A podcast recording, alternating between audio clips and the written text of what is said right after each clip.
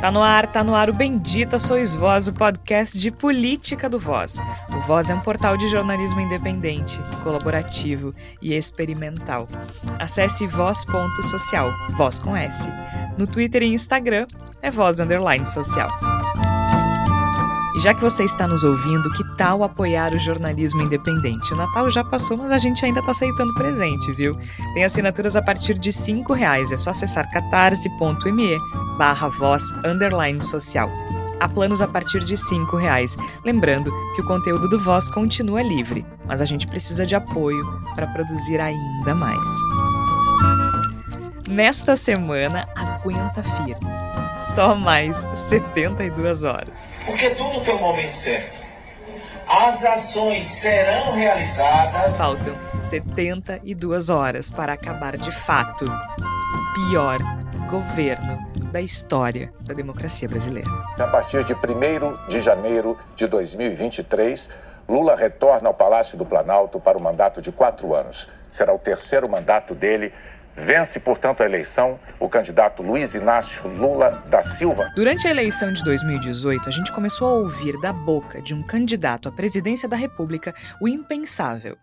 No palanque, ameaçava fuzilar a oposição. Em entrevistas, não escondia a homofobia, o machismo e ainda lançava mão de narrativas racistas. Eu peso aqui mais de sete arroba, né? Que Deus proteja o senhor sempre. Eu já foi processado por isso? Elogiava ditadores e idolatrava torturadores diante de um microfone. Perderam em 64. Perderam agora em 2016. Pela família e pela inocência das crianças em sala de aula que o PT nunca teve. Contra o comunismo, pela nossa liberdade. Contra o Foro de São Paulo, pela memória do coronel Carlos Alberto Brilhante Ustra Dilma Rousseff. Ele foi eleito. À época não sabíamos se apesar disso ou por causa disso. O governo que se desenhou nos quatro anos seguintes refletiu todo o discurso autoritário e retrógrado da eleição.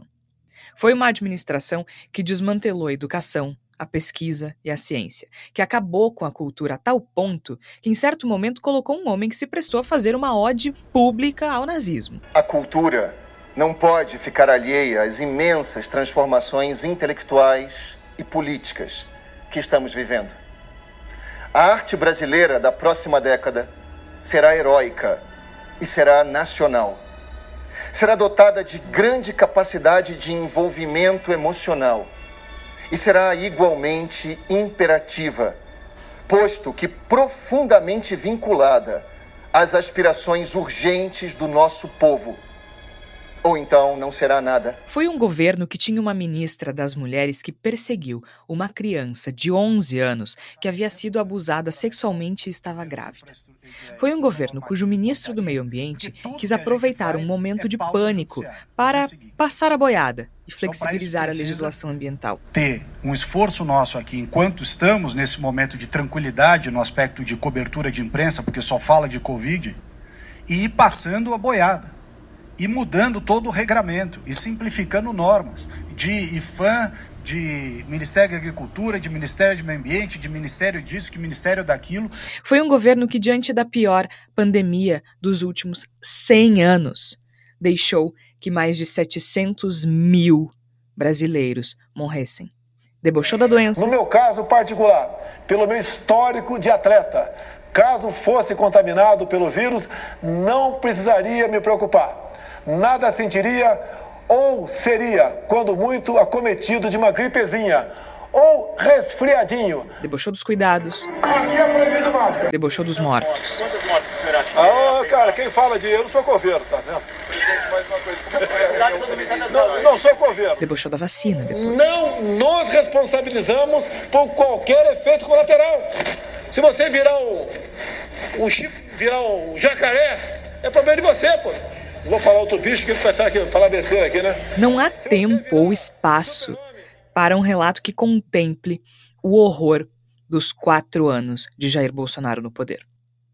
Então talvez baste dizer que foi um governo que nunca se preocupou com Deus, pátria ou família. Aliás, um lema fascista. Foi um governo que tentou reescrever a história política e social do Brasil por meio do apagamento e da desumanização de quem não se parece com eles. Vamos fuzilar a petralhada aqui do Acre! Mas também é um governo derrotado. Derrota, aliás, que trouxe à tona o fruto da semeadura golpista que já dura quase 1460 dias. Fruto mofado e estragado que de fato não caiu longe do pé e agora apodrece aos pés de uma árvore morta. Mas é um governo derrotado. Luiz Inácio Lula da Silva foi eleito ao lado de Geraldo Alckmin, algo impensável há alguns anos, para se ver o tamanho do problema, e promete reconstruir o Brasil. Não sabemos como será o governo Lula, não sabemos se será bem sucedido, mas sabemos que não será um governo de Bolsonaro. E mesmo parecendo ingênuo, por hora, isso basta. Estou aqui para governar esse país numa situação muito difícil, mas eu tenho fé em Deus que com a ajuda do povo nós vamos encontrar uma saída para que esse país volte a viver democraticamente, harmonicamente e a gente possa inclusive restabelecer a paz entre as famílias, entre os divergentes, para que a gente possa construir o mundo que nós precisamos e o Brasil. E agora, com o novo governo batendo a porta, emprestamos o mantra dos golpistas prostrados, sim, prostrados, em frente aos quartéis e dizemos: só mais 72 horas. Eu sou Georgia Santos e comigo estão Flávia Cunha, Igor Natush e Tércio Sacol. Chega mais, tá começando o último Bendita Sois Vós do ano. Flávia Cunha, seja muito bem-vinda, Flávia. Só mais 72 horas. Olá, Georgia, Igor, Tércio, nossos ouvintes. Pois é, finalmente 72 horas que realmente fazem algum sentido dessa vez, né? 72 horas para o fim de 2022 e também para o término desse ciclo de pessoas escrotas no poder. Que delícia essas próximas 72 horas, não é mesmo? Igor Natush, eu não vou cantar, tá chegando a hora, mas a vontade é essa, porque a gente esperou muito por esse momento, né? Seja bem-vindo. Obrigado, Jorge, Flávia, Tércio, ouvintes do Bendita Sois Vós. É um sentimento de daqueles últimos instantes de uma partida extremamente difícil, muito complicada, na qual a gente vai conseguindo uma vitória que durante muito tempo pareceu que não viria, né? E a gente teve que superar tanta coisa, Jorge, teve que aguentar tanta coisa, teve que sobreviver a tanta coisa, teve que testemunhar tanta infâmia, tanto absurdo. É, é, é uma vitória, é uma vitória. Nós estarmos chegando a esse momento com a perspectiva maravilhosa de passar a ter um governo no qual Jair Bolsonaro não seja o comandante, não que ele comande alguma coisa, mas não seja a figura central deste governo, é uma vitória. Então, naturalmente, esse programa acaba ganhando um pouco as de desabafo e de celebração, porque o Brasil volta a ser uma nação possível a partir do momento em que o além de todos os defeitos, covarde Jair Bolsonaro está fugindo do país. O Bendita nasce, Tércio, na eleição de 2018. Então, esse também é um fechamento de ciclo importante pra gente. Não que o Bendita vai acabar, galera, não vai, não se preocupem. Eu sei que vocês estão preocupadíssimos, mas não, não vai acabar.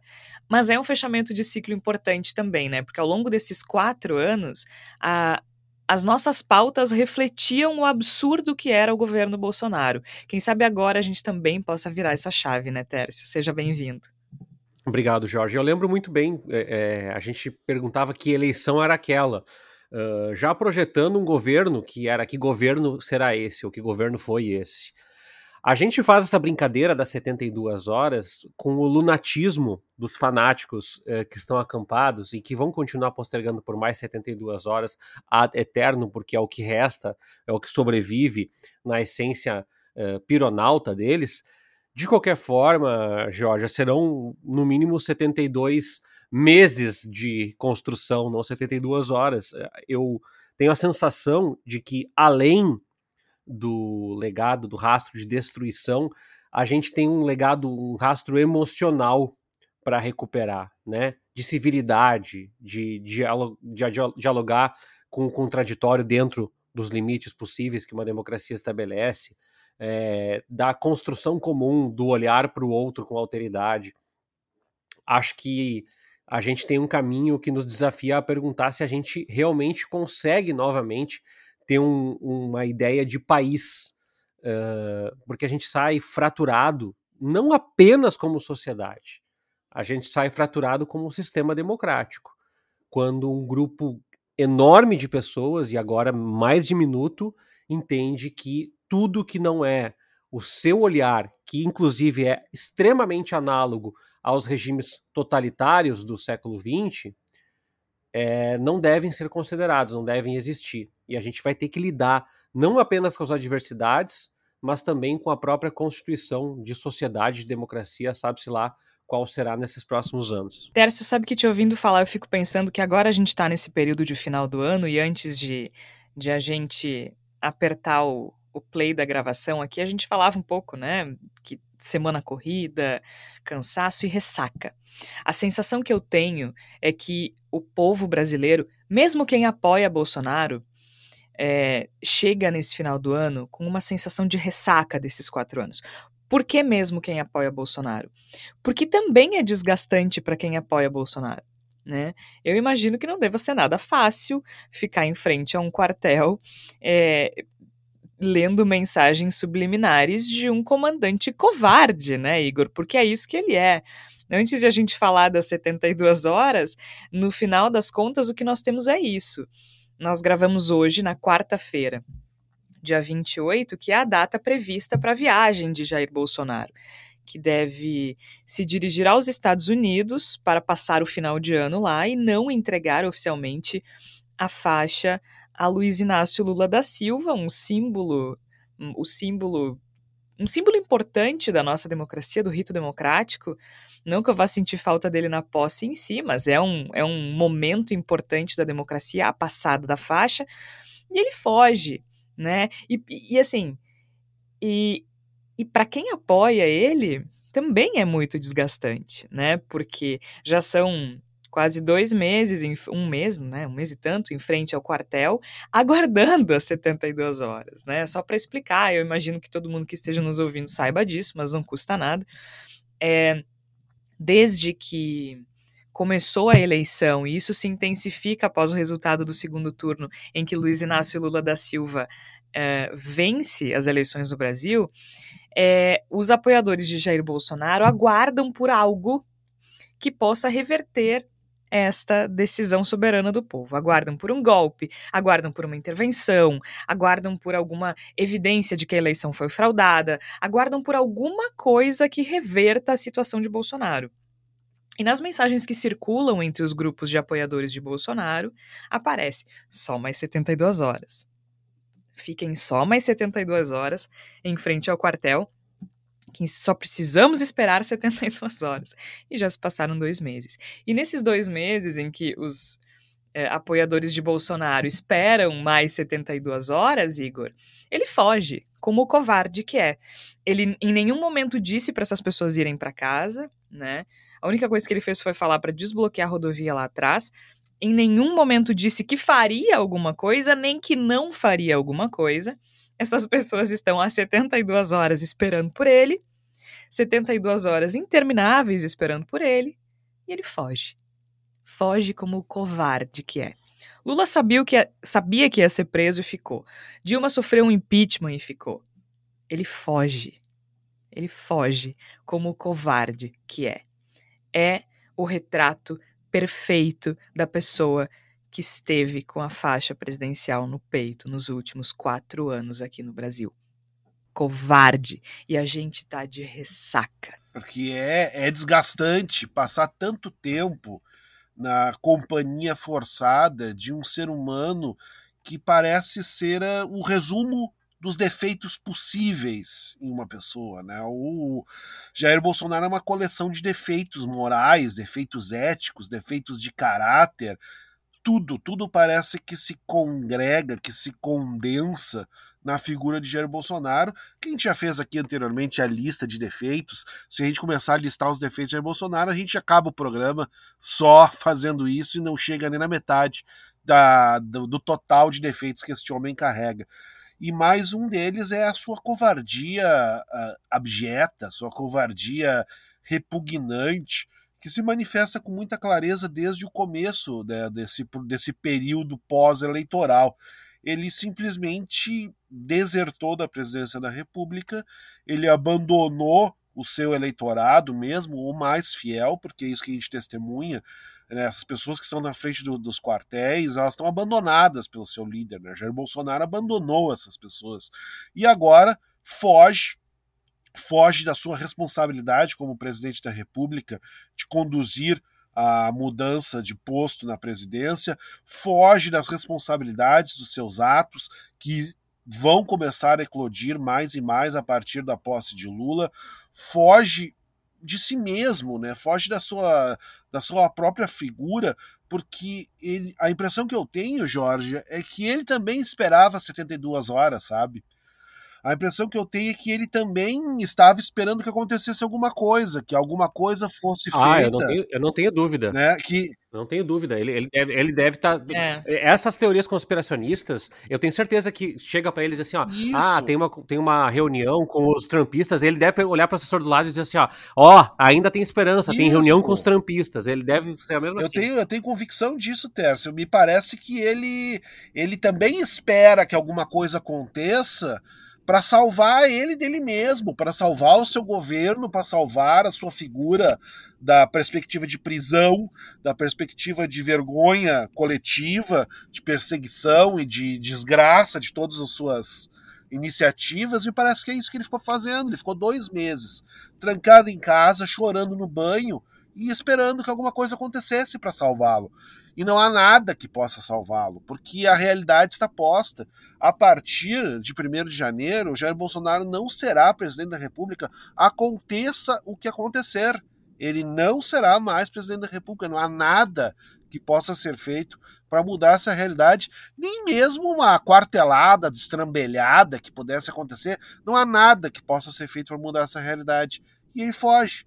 Ele foge, pega um aviãozinho, vai embora, porque ele é um covarde, porque ele é uma figura que não tem, tem nenhuma qualidade moral e, portanto, não tem sequer a grandeza mínima, né, a, o mínimo de fibra moral, de amor próprio, de orgulho que seja, de, de, de conduzir a sua própria saída do poder, né, de criar um processo de retirada, fosse fazendo um escândalo, fosse tentando promover uma, um movimento ridículo para não ser deposto, para não sair do governo, seja para aceitar que perdeu, ele é incapaz de tomar qualquer decisão. E a gente vive isso. É esse momento que nós vivemos, um momento no qual um presidente covarde, um presidente cagão, um presidente medroso, sobe no aviãozinho e vai embora, deixando para trás tudo que poderia ter feito, inclusive dentro da ilegalidade, para permanecer presidente. É um final vergonhoso, é um final melancólico, é um final depressivo e deprimente para uma pessoa que realmente nunca foi capaz. É o final que ele merece. Exato, nunca foi capaz de nenhum tipo de grandeza. Então que ele termine nessa nota melancólica e grotesca me parece perfeitamente adequado com a figura que ele é. E só, só espero que não seja o último capítulo, que a gente ainda possa se divertir bastante com o ocaso dessa figura grotesca que nos governou. Porque a sensação é, é, é assim, puxando de novo, né, a coisa das, das festas e, e, daquilo que o Tércio dizia, é uma ressaca, né, é, é uma coisa pesada, a gente vai levar um tempo ainda para processar o que, o que aconteceu, é o que passou. a gente quer se livrar, né, e... né, Jorge? A gente quer se livrar Isso. dessa sensação que a gente está vivendo, né? É, e a gente meio que não sabe como, mas também sabe que vai passar, mas aí é um, é um período estranho, né? Porque como é que funciona a ressaca, né? A gente, a gente acorda com dor de cabeça, confuso, fica aquela sensação de mal-estar, a gente não sabe se vai durar um dia, se vai durar dois, se vai durar três, se a gente vai precisar de, de alguma medicação. A gente sabe que o ideal é comer uma salada e uma fruta, mas a gente acaba comendo uma batata frita e tomando uma Coca-Cola, né? E, e, e, aí a sensação na hora é que melhora, mas depois piora. É bem isso. e assim a gente vai tentando contornar a coisa, né? Até que, bom, ok, passou, agora podemos voltar à normalidade. Eu sinto que a gente está com essa ressaca. E por que, que eu falo que mesmo os apoiadores de Jair Bolsonaro? Porque não deve ser fácil ter que defender esse cara, né? É uma coisa exaustiva, assim. E, e é pesado também. Olha quantas famílias brigaram, quantas relações foram rompidas, quanta coisa pesou para as pessoas ao longo desses quatro anos. Isso sem falar no luto constante, né? Um luto constante. E aí, eh, para piorar, como eu estava dizendo assim, a gente tá de ressaca, né? Aí a, o ideal é comer uma saladinha e tomar um suco de melancia. Mas a gente vai lá e come um pastel e, um, e, um, e toma uma Coca-Cola. O que, que a gente devia fazer em vez de dar essa essa aliviada? Não, a Georgia vai lá e lê o relatório final da transição de governo. Por que não? Né? Por que não? Se a gente tá.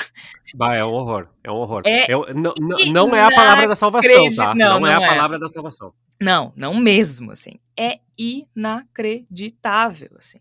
É, é, é, é bizarro. É aquele meme, né? Ali. É aquele meme, né, Georgia, né? Tipo, eu só acredito vendo. Eu vendo, não acredito. É não acredito.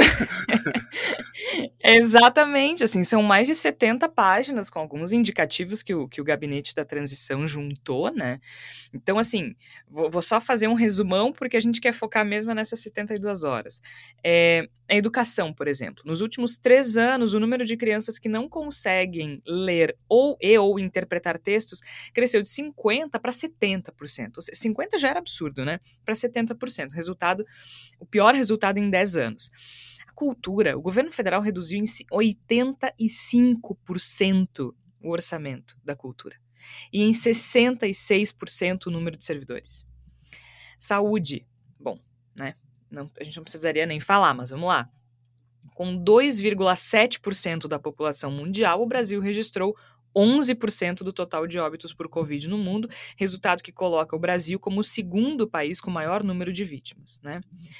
34 milhões de cidadãos brasileiros não receberam nenhuma dose da vacina. Nenhuma. Nenhuma. Né?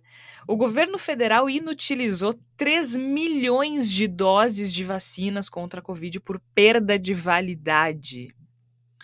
Aí, além da Covid, a aplicação de vacinas contra polio, poliomielite, gente, tá? Uma doença que foi é, erradicada do Brasil no final da década de 80. A aplicação de vacinas contra polio em crianças de até 4 anos caiu de quase 100% em 2015 para 70% em 2022. A hospitalização de crianças por carência alimentar aumentou 11%, é o pior índice em 14 anos mais da metade da população brasileira, e a gente está falando de 125 milhões de pessoas vivem com algum tipo de insegurança alimentar. A violência contra a mulher, o Brasil bateu recorde no número de episódios de feminicídio. Foram 700 casos em seis meses, só, só, só esse ano, gente. Só esse ano. Tá? Só esse ano. Na agricultura, que o pessoal fala tanto do agro, né? A Companhia Nacional de Abastecimento reduziu 95% os estoques de arroz isso significa uma elevação de quase 20% no preço. Isso o Tércio falou bastante aqui, né? Explicando pra gente qual era a culpa do governo no preço dos alimentos. No meio ambiente, a gente também cansou de falar aqui, tudo isso a gente cansou de falar aqui, né? O índice de desmatamento na Amazônia aumentou 59% entre 19 e 22. Nos últimos 30 dias, tá? Nos últimos 30 dias, agora, 1.216 de aumento nos focos de incêndio em Amazonas, Acre e Rondônia. Na infraestrutura que tanto se fala no Tarcísio, né, da malha rodoviária federal com algum contrato de manutenção, 93% não possuem serviços de pre prevenção e restauração. Ou seja, faz a estrada e foda-se, né? É, só, só tem tapa-buraco. Na habitação, o governo federal zerou as contratações da faixa 1 do programa da Casa Verde Amarela, que era Minha Casa Minha Vida, que são famílias com renda de até R$ 1.800. Zerou. E aí, a transparência. 26% dos pedidos de acesso à informação requisitados ao governo federal, né, com, com, com base na lei de acesso à informação, foram negados por causa da decretação de sigilo. Isso é um número quatro vezes superior à gestão anterior. Então, assim, é uma coisa inexplicável o que aconteceu ao longo desses quatro anos. É uma coisa inexplicável. Mas que bom que hoje, no dia 28 de dezembro de 2022, a gente está aqui para dizer: só mais 72 horas. E assim, é simbólico, é a sugestão perfeita do Tércio para o título desse episódio, mas acaba sendo simbólico porque, enfim, né, o Jair Bolsonaro vai viajar hoje e ele não governa desde a eleição, a gente nem viu a cara dele ao longo desses últimos dois meses. Então, só mais. É, até é engraçado quando as pessoas falam de é. férias, é. né? Ah, o Bolsonaro vai tirar férias. Férias do quê? Meu amigo, é. ele é o presidente desde Fernando Collor de Mello, que a gente não tem dados anteriores, é, é anteriores, né? Mas que menos trabalhou. A, média trabalhada, segundo o levantamento da Folha, é de três horas por dia. o Igor tem uma palavra, as pessoas ah, mas é meio não forte. Não, não é forte. Ele é um vagabundo. vagabundo. Ele é um vagal. A minha, a minha avó fala muito que são vagal. vagal é ótimo. Designar as pessoas que, que não faziam nada. Vagal, ele é, é aquela. E assim, dessas três horas, eu duvido que alguma deliberação concreta tenha saído. Então, assim, o relato, além disso que a Georgia colocou agora em dados, o relato do Alckmin dizendo é. que jamais experimentou uma destruição desse montante e que a maior parte das políticas executadas foram quase que a forceps, ou seja, por reação e não por dotação orçamentária, planejamento, estratégia, nos mostra que a gente, todo mundo fala assim, ah, mas é desculpa. Não, não é desculpa. Isso que a Georgia falou sobre é, crianças que não sabem ler e escrever, é, para os, os, donos do capital, isso significa que o Brasil não terá pessoas capazes de executar tarefas simples daqui a 10, 15, 20 anos. Eu nem li a verba de pesquisa, né? Coisas desse tipo. Foi, foi só algumas coisas que o próprio Alckmin pontuou durante, durante o pronunciamento. Mas quem quiser, o relatório está disponível. No site do Gabinete de Transição, tá lá, pouco mais de 70 páginas, o relatório dos gabinetes de transição está lá disponível. Mas é, é isso. É, é o que isso vai impactar daqui para frente, né? Pois é, e aí eu queria pegar o gancho das 72 horas para falar uma coisa que vocês tocaram e eu queria reforçar. É muito. É, é, antes da eleição, a, a Flávia tá gravando de casa, ela tá de férias, né? E a Flávia, do nosso grupo aqui, revelar esse bastidor, é a pessoa que mais tinha dificuldade de acreditar no resultado, porque a Flávia tinha muita ansiedade. E aí, uma vez ela falou numa, numa conversa nossa, dizendo assim: ó, é muito difícil esse status de plena ansiedade o tempo inteiro. E é muito difícil. E nós, é. uh, pessoas do campo progressista, que nos identificamos com causas, com debates, com defesa dos direitos humanos, passamos quatro anos ansiosos, dormindo pouco. Mas do outro lado, essas pessoas fanáticas, radicais, também, criminosas, é. também estão ansiosas à, à, busca de uma resposta que simplifique seus raciocínios, as suas, suas lógicas. Uh, há uma série de pessoas dizendo já, né, prevendo então que o, que o Bolsonaro vai viajar, é, ou que viajou, é, dizendo: ah, não, é parte do processo. Não, é só dia 5. Não, dia 5 é em 2026, quando um outro, outro presidente for eleito daqui a quatro anos. Então, assim, sempre há uma válvula de escape. E é bom lembrar que tem vários episódios que o Trump é, mostrou nos Estados Unidos. Há pessoas mobilizadas pela volta do Trump até agora. Né? Então, nós vamos conviver com esse delírio.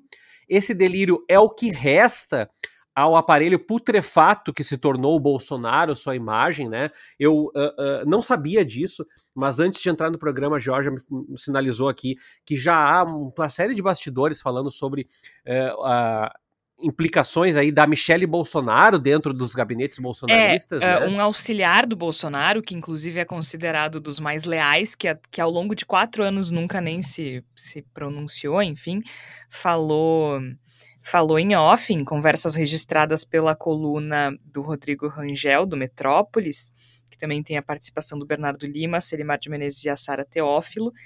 É, em conversas registradas por essa coluna, um auxiliar próximo do presidente, conhecido por falar pouco, falou assim: chamou a, a primeira-dama de equivocada, teimosa, melindrada, má companheira, medíocre e falsa crente. Foram alguns dos adjetivos. Eita! E ainda disseram que houve, que houve alguns adjetivos impublicáveis, assim. É, e outros ai, ai. dirigidos ao pequeno grupo de militares que servem a Bolsonaro como estafetas de luxo. Mas uh, falsa crente acho que é o mais leve, assim. Que delícia. Eu, eu adoro falsa crente. Eu também gostei. Falsa crente tem um bom. potencial, tem uma força, né? Tem uma força é. do, de, de desprezo muito bonita. Medi má companheira, medíocre e falsa crente. É, mas é que se a gente for pensar, eu, eu tenho batido nessa tecla, né? Na, na teoria de que Se o teu único elemento comum que reúne lá a base destruidora do, do agronegócio e a, as igrejas neopentecostais que, que, que, são arrecadadoras, né, que são fábricas de, de, de arrecadação, um, os próprios uh, movimentos de, de desmatadores na, na, Amazônia, em outras áreas do, do Brasil. Ou seja, o que, que une esses movimentos, além da destruição? é um inimigo comum, né? E quando esse inimigo comum ele se, se é, é, emerge como presidente, as suas suas disputas políticas. Eu adoro quando o jornalismo fala assim: ah, é um governo com muitos ministros do PT. Pois é, estranho não ter ministros do PL, né? Já que é um governo eleito pelo PT. Nossa, Mas, enfim. estou chocada. Há ministros do PT no governo Lula. Ah, é, é interessante olhar por essa perspectiva que a, a, esse é, é, aquela figurinha do pica-pau distribuindo a panela para a esposa e para o marido se baterem no desenho animado, ela é a, é a realidade agora porque essas pessoas não têm mais um elo, não tem mais uma cadeia comum porque o inimigo ascendeu ao poder e já não existe uma, um consenso sobre o que fazer em relação a isso. Então, já teve quem desistiu, né? Tem lá os os Rodrigo Constantino dos Estados Unidos é, é, convocando. A única coisa que eu acho importante desse, desse momento que a gente está vivendo é o que o Flávio Dino está fazendo como ministro da Justiça, já trabalhando, que é olhar para cada um desses uh, atores desse momento de terrorismo, ataques à democracia, ameaça ao sistema democrático, é, armamento ilegal dos CACs, etc, etc, e punir um a um é. nesses próximos quatro Mas anos. Mas acho que tá indo nessa direção, né? Tá indo nesse, nesse caminho, né? E tem uma, um outro movimento que eu tenho percebido, não sei se vocês notaram, principalmente nas redes sociais, dos novos ministros, né? Dos ministros do governo Lula que já foram oficialmente apontados, de uma postura de diálogo, né? Mostrando assim uma intenção de conversar com os setores, é, uma postura agregadora mesmo, bem diferente do, do que a gente viu quatro anos atrás, que tinha toda uma linha de agora sim vocês vão ver, agora a mamata vai acabar, agora vocês estão ferrados, agora a gente vai fazer o que a gente quiser. Né, uma coisa bem, bem diferente de, de pensar, assim, por exemplo, Alexandre Padilha, que é, indicado nas relações institucionais, dizendo vamos abrir um caminho de conversa com empresários, sindicatos, movimentos sociais, sabe? É uma coisa assim, vamos conversar todo mundo. E mesmo se a gente olhar para a economia, né, Tércio, a gente tem os três indicados da economia, Haddad na fazenda, Alckmin na indústria e comércio, e agora deve-se confirmar a Tebet no planejamento, são visões bem distintas, né, da, daquilo que, que se entende como, como o melhor passo para a economia. Isso também mostra como é um governo que está disposto a uma, uma, certa pluralidade e olhar para todos os setores, assim, né? Da sociedade. É, eu, é bem eu, diferente. Eu acho, não estou nem dizendo se é bom ou ruim, tá? Só estou dizendo que a gente mostra que mostra uma, vis, uma intenção diferente de conciliação. Não sei se foi funcionar, é, isso é um dos 500. É, o, o, o, meu ponto, talvez seja um pouco radical eu falar isso agora, né, sem o governo nem ter, nem ter assumido, é que é, já tem uma sanha é, predatória e golpista que emerge em alguns canais da imprensa que já é, ah o governo começa o governo começa como o governo não começou o governo começa no dia primeiro então existe um movimento mas articulado. é que tem vácuo também né Tércio a gente também claro. eu até entendo essa coisa do governo começa porque é que nem Igor os caras não, não abandonaram perfeito, perfeito. o barco mas o meu ponto é mais que o governo precisa ser assertivo em algumas decisões, como essas que o Flávio Dino tem tomado, coletiva, etc. e tal, porque um, a falta de nomear, dar os nomes certos para as coisas, né? Ah, será que é um atentado terrorista? É um atentado terrorista, Sim, né? Perfeito, Na implicação perfeito. técnica, o que esse cara em Brasília ia fazer é um atentado de terror. Ele ia colocar uma bomba no aeroporto de Brasília. Poderia ter provocado mortes, destruição, medo e pânico. É, é, é a definição é essa. E quando a gente hesita, né, e diz assim, veja, os movimentos na frente dos quartéis são manifestações pacíficas pacíficas, porém golpistas criminosas e devem ser punidas como golpistas criminosas. Por que, que ninguém hesita quando alguém vai lá e faz uma manifestação é, evocando Hitler numa escola lá, e, e né?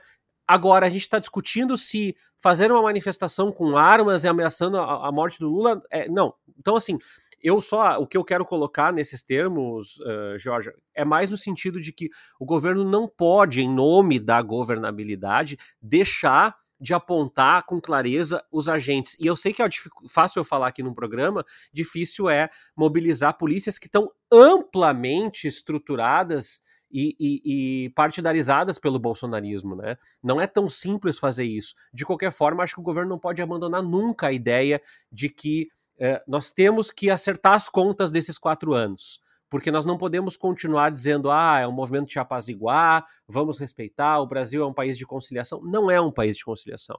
O Brasil é um país de desigualdade e a gente tem que tentar, na medida do possível, é, limitar essa perpetuação da desigualdade. Como a Jorge falou, os números são aterradores, a gente não tem uma perspectiva positiva e eu reforço o que a Jorge falou na abertura do programa. O fato que nós temos a celebrar é nós saímos, em grande parte, desses quatro anos de ansiedade pura.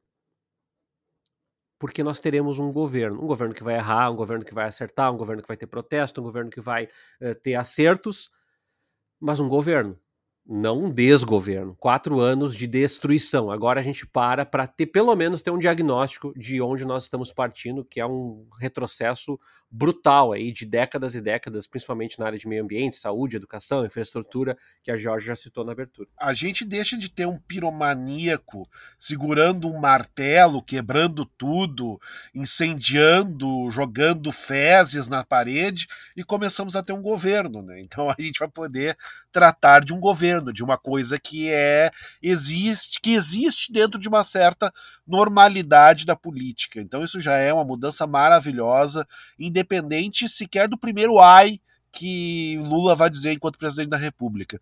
Eu acho que o comentário do Tércio, no sentido de que há uma cobrança que é anacrônica pelo fato do, do governo Lula não ter assumido, ela faz sentido mesmo a partir dessa constatação do vácuo. Nós estamos num vácuo que acaba sendo naturalmente preenchido pelo governo que não assumiu e há uma certa naturalidade para que se faça certa cobrança.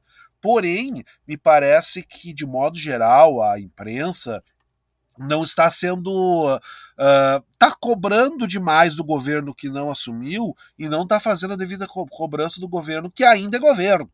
Eu acho que o fato do abandono completo, né, da deserção do governo Bolsonaro não é devidamente abordado pela imprensa. Eu acho que deveria haver muito mais cobrança sobre o desertor que ainda está no Planalto, se aceita com uma certa naturalidade o fato de que o presidente da República simplesmente fica magoado porque não se reelege e desiste de governar isso é aceito com uma certa naturalidade, e isso também reflete na nossa visão a respeito das coisas que estão acontecendo na frente dos quartéis e nas movimentações terroristas que nós temos visto acontecendo em Brasília e que podem se refletir em outras capitais brasileiras. Ah, o movimento é pacífico. Mas o, o, o predicado de ser pacífico não inocenta as pessoas que estão na frente da, da, dos quartéis. Né? Você pacífico é o mínimo, é obrigação dessas pessoas serem pacíficas. Tá na legislação que é um crime incitar Exato. as Forças Armadas contra os Exato. outros poderes, pelo amor de Deus. Exatamente. Sabe? A gente está vendo um crime Ai, não conseguimos dis... não conseguimos dispersar. De Pô, Deus. a gente já viu polícia batendo em professor, em, em, em, O que são, assim, quando a gente vê desocupações não, no meio ainda. da madrugada com criança? Ah, por favor. Pior ainda, Jorge, não queremos acirrar os ânimos. Mas, pelo amor de Deus, com todo respeito aí, eu vou usar o termo técnico, vão a merda. Vão a merda com esse papinho de bosta de não queremos acirrar os ânimos. Ninguém aqui é palhaço. Ninguém aqui é ignorante, nós sabemos perfeitamente. Yeah, não, tomam, não tomam uma atitude porque não querem tomar uma atitude. E vão ter que ser responsabilizados por isso. Depois que, se, que essa situação absurda acabar. O terrorista de Brasília, Igor. Não, só ia colocar que o terrorista de Brasília falou que os policiais e bombeiros responsáveis pela atuação naquele dia de bagunça, de destruição generalizada em Brasília, de medo e terror, eles disseram que tudo bem conquanto eles não fossem atingidos ou agredidos. Então eu sei que não é tão simples mobilizar assim, mas de fato a ideia que essas pessoas propagam, elas ah, podem parecer inofensivas, mas ela quase gerou uma bomba que matou Exatamente. pessoas no aeroporto de Brasília. É, é esse fio Exato. que tem que ser feito. Se a gente não combate agora, é, e, e, e, e, talvez eu tenha pulado esse governo atual, porque para mim ele inexiste agora, é, tal, se a gente não combate isso, a gente naturaliza. Esses dias eu vi um episódio ouvi um episódio do Café da Manhã, podcast da Folha, sobre os ataques a escolas e para mim, eu não sei se para vocês é uma coisa, para mim, quando eu vi ataques em escolas, eu estava no ensino médio, no início da faculdade, a gente sempre dizia assim, ó, nos Estados Unidos tem essa cultura, né? É, Só que nesse que ano acontece, foram, né? Só que nesse ano foram quatro ataques Exato. a escolas no Brasil e todos eles ligados com movimentos extremistas totalitários de extrema direita. Então é esse o risco, é, né? É, é esse movimento pacífico ele omite uma série de estratagemas criminosos, destruidores, racista, xenofóbicos. Não, etc. e esse movimento não faz favor nenhum para nós de ser pacífico, né, Tércio? Não é um favor que está sendo feito para nós. Não tem e, e essa, esse predicado não inocenta absolutamente nada do que está acontecendo na frente dos quartéis. Não é como se a gente tivesse um evento, pessoas paradas no quartel, e um outro evento, terrorista colocando bomba em caminhão cheio de combustível. Não, são duas pontas do mesmo fio. A gente tem que responsabilizar as pessoas que estão na frente do quartel cometendo um crime continuado a gente tem que responsabilizar as autoridades da, das forças de comando que estão prevaricando, que não estão fazendo o que tem que fazer, que é tirar esse pessoal dali da frente. As pessoas têm que ser responsabilizadas e não pode cair um véu de esquecimento, pensar, não, agora vamos deixar acalmar, né, gente? Bom, agora que passou, acalmou. Não tem que acalmar. Essas pessoas têm que ser responsabilizadas justamente para que a gente nunca mais viva dias completamente absurdos como os que a gente está vivendo, no qual se cogita que o presidente da República tenha que desfilar no dia da, da, da sua posse com um carro blindado. Isso é inaceitável, isso é intolerável e a gente tem que cobrar para que essas coisas sejam feitas. E eu fico muito feliz porque eu noto na, no futuro governo, na, na figura do Dino em especial, a disposição de responsabilizar essas pessoas, porque é isso que tem que acontecer e isso não pode passar em branco. E não pode é. ser só, ah, o fulano que estava com a bomba terrorista. Não. As pessoas que estão na frente do quartel têm que ser responsabilizadas. Não. Ontem não teve alguém do Senado dizendo ah, o responsável pela segurança não quer informar o é nome isso. de quem deixou o terrorista entrar. Ah, tá, então se ele não quer, tudo bem. Isso, o pessoal lá do Senado, ah. pessoal da, da segurança do Senado, ah, a gente não Fala quer. Sério, né? A gente não quer porque pode romper a privacidade dos senadores. Pelo amor de Deus, gente, vamos parar de palhaçada. O governo de vocês acabou. Está encerrado. Vamos parar com a palhaçada. Perdeu, Mané, só mais 72 horas. Flávia Cunha, Flávia Cunha não está de corpo presente nesta gravação, mas é óbvio que ela tinha que participar dessa gravação. Flávia, só mais 72 horas para acabar um monte de coisa. Como eu disse, a gente sabe que não é. O governo Lula não vai consertar tudo, até porque é muito estrago. Uh, também não sabemos como será o governo Lula, mas sabemos que não será o governo Bolsonaro e isso por enquanto basta. Mas algumas coisas que mexem mais com a gente. Para ti, Flávia, o que, que é mais importante que acabe? Só mais 72 horas para acabar o quê? Os alívios são muitos, Georgia, mas eu vou destacar alguns, tá? 72 horas para finalmente acabar a perseguição a artistas no Brasil que foram exaustivamente chamados de vagabundos por integrantes do primeiro escalão desse governo que finalmente está acabando graças às deusas. 72 horas para a gente voltar a ter um Ministério da Cultura, olha que coisa boa, e ainda com uma baita ministra no poder. 72 horas para a gente ter de volta coletivas de imprensa com o presidente da República que não vai xingar e hostilizar jornalistas, que não vai fazer comentários misóginos nem machistas para jornalistas mulheres, nem vai se ofender com questionamentos ou críticas. E cá entre nós, né? Imagine a sensação de alívio para os profissionais da imprensa que trabalham em Brasília finalmente voltar a ter coletivas de imprensa com um presidente não dando chilique nem sendo grosseiro, né? Que coisa bem boa. E indo para outra área aí, 72 horas para não termos mais no poder um presidente que xinga professores de vagabundos e que chama de doutrinação ideológica aulas de história sobre a ditadura militar brasileira, por exemplo.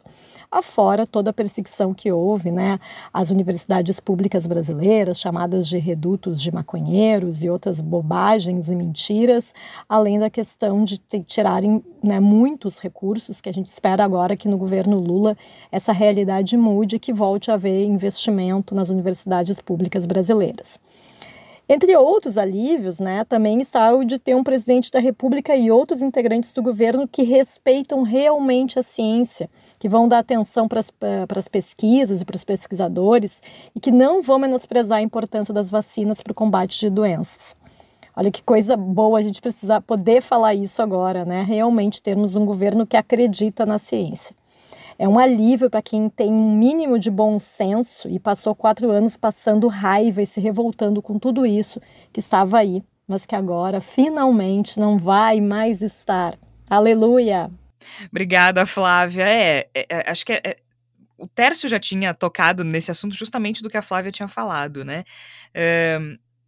Foram quatro anos de tensão, de ansiedade para muita gente, para muitas categorias. Né? Então, isso realmente é, é muito relevante que a gente faça essa transição, digamos assim. Eu acho que tem muita gente que vai começar a respirar melhor, a dormir melhor, porque realmente teve muitas categorias atingidas diretamente, né? A Flávia citou especificamente os artistas e os jornalistas, e eu acho que para gente que estudou muito sobre a ditadura militar e percebeu como a censura ela era uh, algo pesado com que se tinha que lidar, além da perseguição física e assassinato de jornalistas no regime militar, foi algo que deixou os jornalistas durante esse governo em constante alerta, né? Essa, essa perspectiva disso voltar, a perspectiva disso retornar, a quantidade de colegas e amigos, e, e aí me incluo nessa lista, a gente tinha pesadelos, gente, de verdade, assim. A conta do psicólogo aumentou consideravelmente porque é uma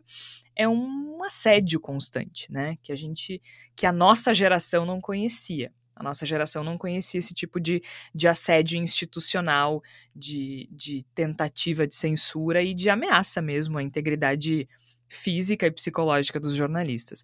Então, a gente espera que que isso se encerre. A gente sabe que não vai encerrar porque a gente sabe que esses grupos uh, que cercam, que formam, que moldam o bolsonarismo continuam ativos. Mas não ter o presidente da República é, encampando essa perseguição já já é algo muito importante. Não nos sentirmos acossados mais, né, Igor? E aí eu quero saber de ti. Uh, o que que vai. Falta 72 horas para acabar o que, Igor Natush? Pois é, Jorge, eu diria que faltam 72 horas para a gente começar a acabar com uma coisa que precisa ser encerrada com urgência, que é a burrice orgulhosa, a ignorância orgulhosa, a, a disposição de aceitar a ignorância e a estupidez como coisas razoáveis dentro da nossa esfera pública, do nosso universo de debate. Eu acho que chegou a hora de acabar e fico feliz que a posse de novo governo possa ser uma perspectiva de levar isso ao final, acabar com essa coisa de que a minha opinião ela está acima das outras por ser minha, mesmo que ela seja de uma estupidez olímpica, que ela seja um desconhecimento, que ela seja uma grosseria, que ela seja uma coisa que não tem nenhum contato com a realidade, e que a partir dessa burrice, a partir da legitimação dessa burrice, dessa ignorância, nós tenhamos que adaptar o mundo real de certa forma para que ele não seja tão ofensivo para as pessoas que têm medo, que têm nojo, que têm uh, repulsa, que ficam com temores e incertezas diante do mundo real. A gente precisa cada vez mais de um Brasil que entenda a si mesmo pelo que ele é, pela realidade que ele enfrenta, pelos problemas que ele tem que encarar, pelos dramas que estão postos, e não mais o Brasil que um bando de delirantes quer que exista, que um bando de burros e, e, pessoas que não conhecem a realidade brasileira, que a desprezam e que querem mudá-la, deseja que seja. A gente não tem mais que diminuir os nossos padrões para não ofender pessoas que são ignorantes, pessoas que são tolas, pessoas que são toscas, que são grotescas, que são uh, dedo destroncado a gente não tem que fazer isso. Eu acho que. Eu amo essa expressão. Desculpa te interromper, mas dedo destroncado é maravilhoso. É, é, e a gente realmente não bem, tem que fazer, né? Eu acho ela bem é. descritiva, né? E eu acho que a gente cometeu muito um certo equívoco lá atrás no sentido de tentar diminuir um pouco as nossas palavras, diminuir um pouco a nossa ênfase, diminuir um pouco a, a, a, nossa própria colocação no mundo, né? A gente ser um pouco menos nós mesmos para não ofender pessoas que nunca tiveram dispostas a ter qualquer tipo de diálogo conosco, que nunca tiveram dispostas a conviver de fato com a diferença, mas sim a destruí-la, esmagá-la e impor o seu reinado de burrice, o seu reinado de ignorância. Isso nos criou muitos problemas, isso nos criou quatro anos horrorosos, terríveis, nos quais nem mesmo a morte, as dezenas de milhares, era capaz de fazer com que qualquer uma dessas pessoas desse um passo minúsculo que, fez, que fosse na direção da razão. Então eu acho que agora Faltam 72 horas para que a gente possa, de maneira definitiva, começar a acabar com esse primado da ignorância, com esse primado da burrice, e que são 72 horas para que a gente possa, a partir de agora, de maneira plena, dizer que não, nós não vamos mais ser menos, porque pessoas ínfimas querem que nós sejamos menos para não se ofenderem. Que se ofendam, que se indignem, que gritem, que esperneiem, que se, que se fiquem ofendidas, que digam que é um absurdo, a gente não deve mais e não vai mais se diminuir um grau, um milímetro que seja, em nome dessas pessoas, porque a gente viu muito bem a desgraça, a tragédia, o horror que elas fazem quando tem a, o poder nas mãos. E nós não vamos mais permitir que isso aconteça. O que me vem à mente é a questão da negligência. Negligência é uma coisa que me pegou muito ao longo desse governo, porque eu acho que ela permeia todas as ações do presidente Jair Bolsonaro, permeia todas as ações do governo Jair Bolsonaro, permeia todas as áreas, todos os setores. Se a gente olhar para o relatório do gabinete de transição, a gente vê negligência com o básico. A gente vê negligência com a educação básica, a gente vê negligência com o meio ambiente, a gente vê negligência com a saúde e a gente vê negligência com as pessoas. Para mim, impressionante olhar para esse governo e enxergar o quanto é um governo que não se preocupa com as pessoas. Para mim, o mais doloroso, o mais assustador até, porque se a gente pensar na figura de um político tradicional, ele fala em cuidar do povo, né? por mais cínico que seja. O Dorico Paraguaçu falava em cuidar do povo. O Bolsonaro não consegue fingir que quer cuidar do povo. Ele não consegue nem isso. As pessoas não são importantes para ele. Ele não tá nem aí pro povo brasileiro. Ele não gosta do povo brasileiro. Ele não gosta dos brasileiros. Ele não gosta de gente. Então, se o choro do Lula é sincero ou não, eu confesso para vocês que não me interessa essa altura do campeonato. Me interessa que tenha alguém que, no mínimo, finja que se preocupa com as pessoas. Muito embora, se a gente olhar para os governos anteriores de Luiz Inácio Lula da Silva, a gente perceba uma preocupação, sim, com as pessoas e com a humanidade e com a dignidade do povo brasileiro. Né? A gente percebe nos programas sociais. Uh, o Fome Zero foi uma realidade, a miséria foi reduzida, a fome foi considerada erradicada por um período. As pessoas tiveram acesso à casa própria, tiveram acesso à universidade. Faltam 72 horas para a gente olhar para frente e enxergar uma pessoa que se preocupa com pessoas. Porque isso é uma coisa que me machuca, sabe? Ver gente com fome, ver gente morrendo e a principal autoridade desse Brasil não conseguir se solidarizar com isso, né? Tem gente morrendo e ele responde que não é coveiro. Tem gente passando fome e ele responde que não existe fome no Brasil. Agora, quando ele perde a eleição, ele chora. Aí tá triste, aí tá deprimido. Isso não é humanidade, gente. Isso não é humanidade. Então, faltam 72 horas pra gente mandar embora um presidente que não gosta de gente. E isso para mim é muito significativo. Tércio, faltam 72 horas para quê mais? Ah, eu vou dar uma resposta bem simples e, e talvez um pouco tola. Para mim, 72 horas para acabar um, um, pesadelo. E dentro desse pesadelo eu vou frisar uma coisa. É, talvez seja um movimento meio discurso de, de esquerda e tal. Para mim, faltam 72 horas para acabarmos com um período onde um presidente com cor, cheiro e roupa de fascismo controlou os poderes, gerenciou as políticas públicas ou a ausência delas no Brasil. Me assustou muito, Jorge, porque é, dentro da história, eu sempre fui aquela pessoa que assiste todos os filmes sobre Primeira e Segunda Guerra, de cabo a rabo, assim. Eu tenho um repertório de, sei lá, centenas de filmes que eu já assisti, livros que eu já li, eu gosto muito de estudar esse tema. É, estudei relações internacionais também, é, uma pós-graduação na, na Universidade Federal do Rio Grande do Sul, e sempre me interessei por isso. E eu achei, na minha cabeça ingênua aqui, eu seria capaz de identificar o que o povo alemão, o povo italiano, o povo espanhol, o povo húngaro uh, não foi capaz de decodificar no surgimento de regimes totalitários. Eu acho que não existe uma analogia simples. Eu não estou dizendo que aqui floresceria da mesma forma, as instituições são diferentes, o momento é diferente, o contexto é diferente, a economia é diferente.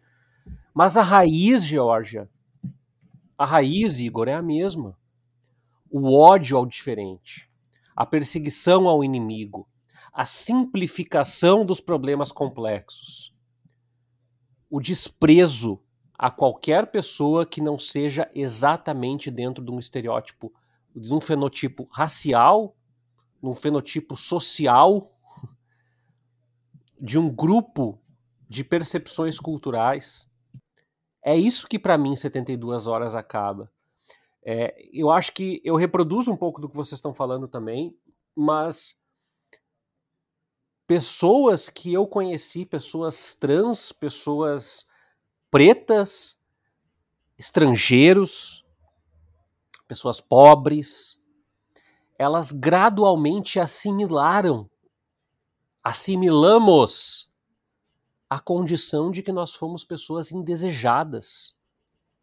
E quando a gente vê esses filmes, e eu achava no alto da minha prepotência que eu seria capaz de diagnosticar, e quando eu me peguei pensando que estava avançando de uma forma violenta na sociedade essa destruição, e eu já estava dentro dela. Eu acho que a gente teve uma amostra de algo que jamais pode se repetir. Então, para mim, faltam 72 horas para o fim da bandeira do fascismo no Palácio do Planalto. E eu vou arriscar complementar, Tércio, porque eu acho que a gente ainda vai demorar para entender a profundidade, o tamanho da violência que a gente sofreu ao longo desses últimos anos. Acho que a gente tem uma consciência racional, a gente sentiu isso no dia a dia, e os grupos que tu listaste ainda mais, né? De maneira muito mais intensa e mais amedrontadora mas eu ainda eu também acho que a gente vai demorar um tempo para assimilar isso, para entender o quanto isso foi grave, sabe? Mas que bom que faltam 72 horas para essas pessoas serem retiradas do poder. Elas vão continuar por aí, mas muda muito quando elas não estão no poder. E que bom que faltam só 72 horas. E assim, ó, em outra nota, vocês não estão ansiosíssimos para Porque, assim, na verdade a gente já, já teve uma prévia de como serão os, os próximos quatro anos, porque o Bolsonaro tá mudo e calado e escondido há dois meses. Mas, assim, faltam 72 horas para acabar o período das entrevistas mais constrangedoras da história da política brasileira, gente. E aí, aí é uma, assim, um, um comentário de jornalista para jornalista, né? Marisa de mulher para mulher, de jornalista para jornalista. Gente, eu não consigo, eu nunca vou apagar do meu cérebro o presidente da República respondendo que o problema do para resolver o problema do meio ambiente era só fazer cocô dia sim dia não. Nunca. Eu sei que ele falou milhares de coisas piores e mais constrangedoras, que ele falou que a gente ia virar jacaré se tomasse vacina. Eu, eu sei, gente, mas para mim nada supera o constrangimento. Porque é constrangimento, sabe? Aquela coisa vergonha alheia, assim. Teve uma outra também dele falar que a mulher tá praticamente inserida na sociedade. Essa, essa mas assim, o do fazer cocô dia sim, dia não, é um negócio que eu, eu, eu fiquei perplexa, assim. Eu fiquei imóvel, muda na frente da TV. é demais. Eu, eu acho que talvez o meu grande constrangimento, Jorge, quando eu penso nisso, é o incidente da Ema. Ele oferecendo cloroquina pra Ema Ai, é sim. uma coisa que me dói na alma quando eu lembro eu lembro que isso aconteceu, Ai. me causa um sofrimento muito grande. Físico. É verdade. Gente, a Emma. Eu, eu tinha esquecido da Emma também. Desculpe por te lembrar da Ema, Jorge, perdão. Não, não, faz sentido. Gente, é que é muito bizarro, porque assim, tem a coisa tosca, né? Tem, tem, tem as entrevistas e os discursos, como a gente falou, ah, machistas, homofóbicos, racistas, tudo mais. Mas é que tem um elemento de, de comédia absurda nesse governo né? Que é uma coisa assim. É, é era uma sketch do Zorra total por dia, assim. Era, é. era, eu acho que o Monty Python, assim, ia ficar constrangido de olhar, sabe? É, é a Zorra total se do, fosse do mundo comédia, bizarro. assim. Se fosse comédia. Isso, é a Zorra total do mundo bizarro. É né? um... É, um, é um entretenimento grotesco, mas ainda assim é entretenimento. É, é, Exatamente, né? Mas é uma coisa assim que se tu. Eu fico imaginando assim, aqueles, aqueles comediantes do Monty Python escrevendo umas coisas absurdas, ou Porta dos Fundos, para pegar um exemplo brasileiro, e dizendo, não, galera, isso é meio demais. Não, não, os, não, não, é, tão, não é verossímil. Isso, e aí vai lá o Bolsonaro e diz: é só você fazer cocô dia sim, dia não. É, é os, é os comediantes do Monty Python, depois de terem fumado crack estragado, e mesmo assim pensando, não, tá, tá, um pouco demais, gente. Não, não, não, forçou, forçou. Porque naquela cena da Eva, por exemplo, a única, a única coisa, uh, o único personagem ponderado é a Ema, que foge correndo. Exatamente. A Ema, representante do povo brasileiro, entendeu? Deveria, inclusive, ser o, o animal símbolo do Brasil depois da gente. Não, assim, ó, sai correndo Mas, é, mesmo, tem, Ema. Tem, o, pra mim é um, um, que ninguém prestou atenção, um momento vergonha alheia, hum. que é um. Ah, eu não, eu não sei se era o Congresso da ONU, eu não sei o que que era. Que é um videozinho que colocaram a música do Chaves no fundo, que é o Bolsonaro num cantinho com os dois seguranças, assessores dele.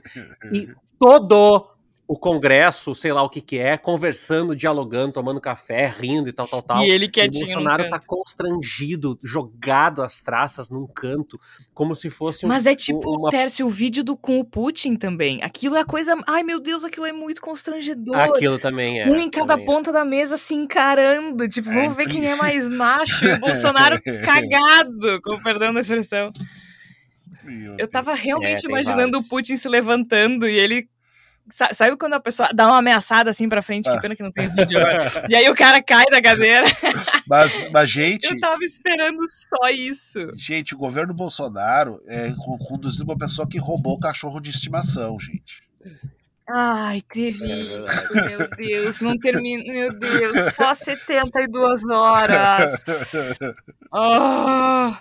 que, que era que a gente compartilhou também no grupo que era que botaram a música do The Office, que era igual, assim, que era inacreditável que aquilo tinha acontecido de verdade. Ai, nessas horas eu queria estar tá fazendo podcast ao vivo aí, os, os nossos ouvintes iam nos ajudar, assim. O que que era, gente? Bom, teve imbrochável, né, gente? Teve imbrochável. O cara puxou o couro de imbrochável, imbrochável na, na porra da cerimônia da independência. 200, 200 anos. fucking anos da independência do Brasil. Como coitado do presidente de Portugal do lado, que eu não sei nem o que estava fazendo lá, se era uma festa da independência, diga-se de passagem.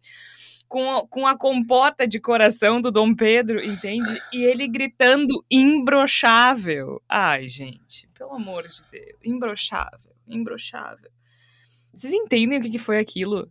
Se...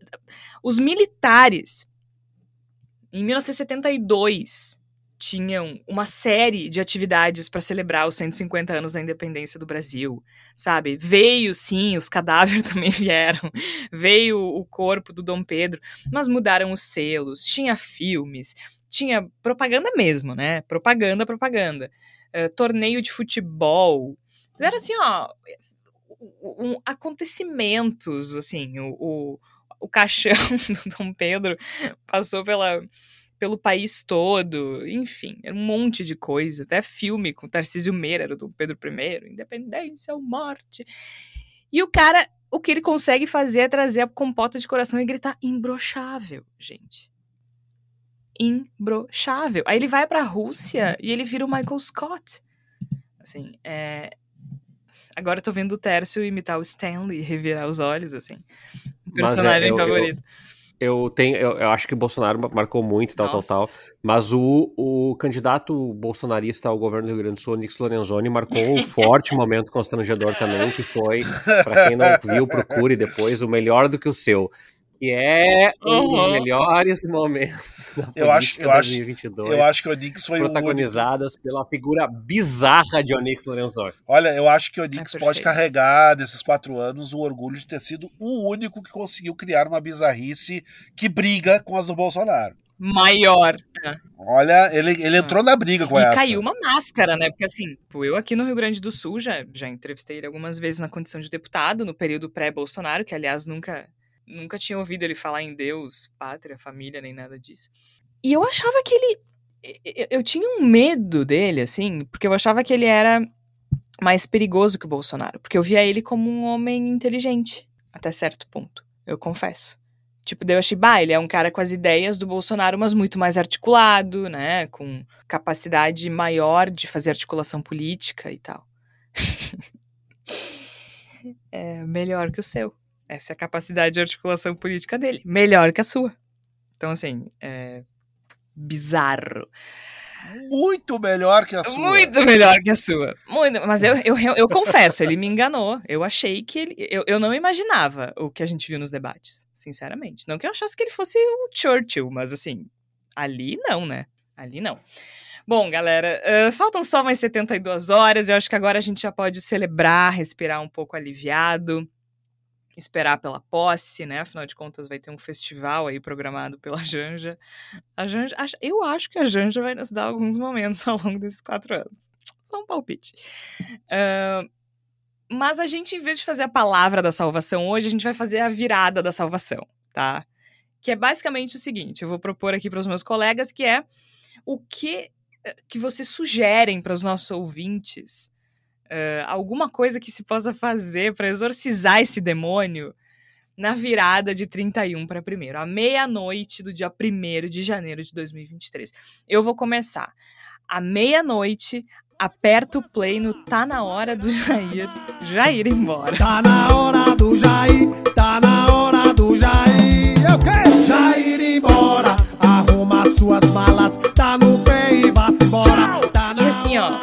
vira uma taça de espumante. Vira, aperta o play no Tá Na Hora do Jair, Jair embora e vira o que tiver no teu copo. Vira. Essa é a minha sugestão. Pércio, qual é a tua sugestão? Minha sugestão é tentar acompanhar os, os comentários dos seus parentes bolsonaristas ah. na posse do governo Lula, que eu estou muito curioso para saber como é que vai ser. Só isso. Escutas clandestinas na casa dos parentes. Igor Natush, qual é a tua virada da salvação?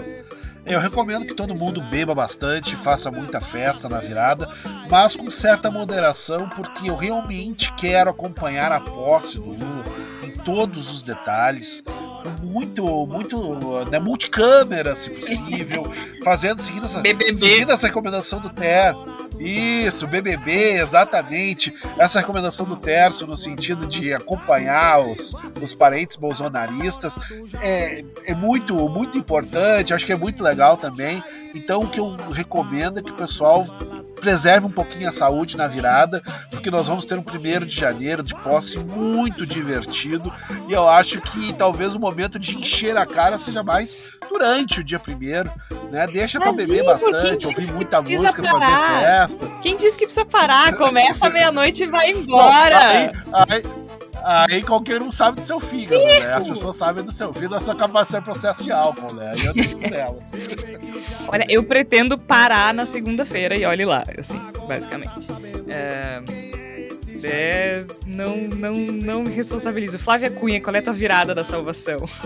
Eu não sou muito de rituais, tá? Mas eu acho que nessa virada do ano eu vou sugerir um banho de sal grosso que a gente vai precisar nessa virada do ano tão simbólica. Os próximos anos vão ser de mal olhado dos vivos do bolsonarismo, podem acreditar. Eles vão ter muita raiva da nossa alegria em ter tirado do poder um presidente conhecido por destilar ódio e preconceito.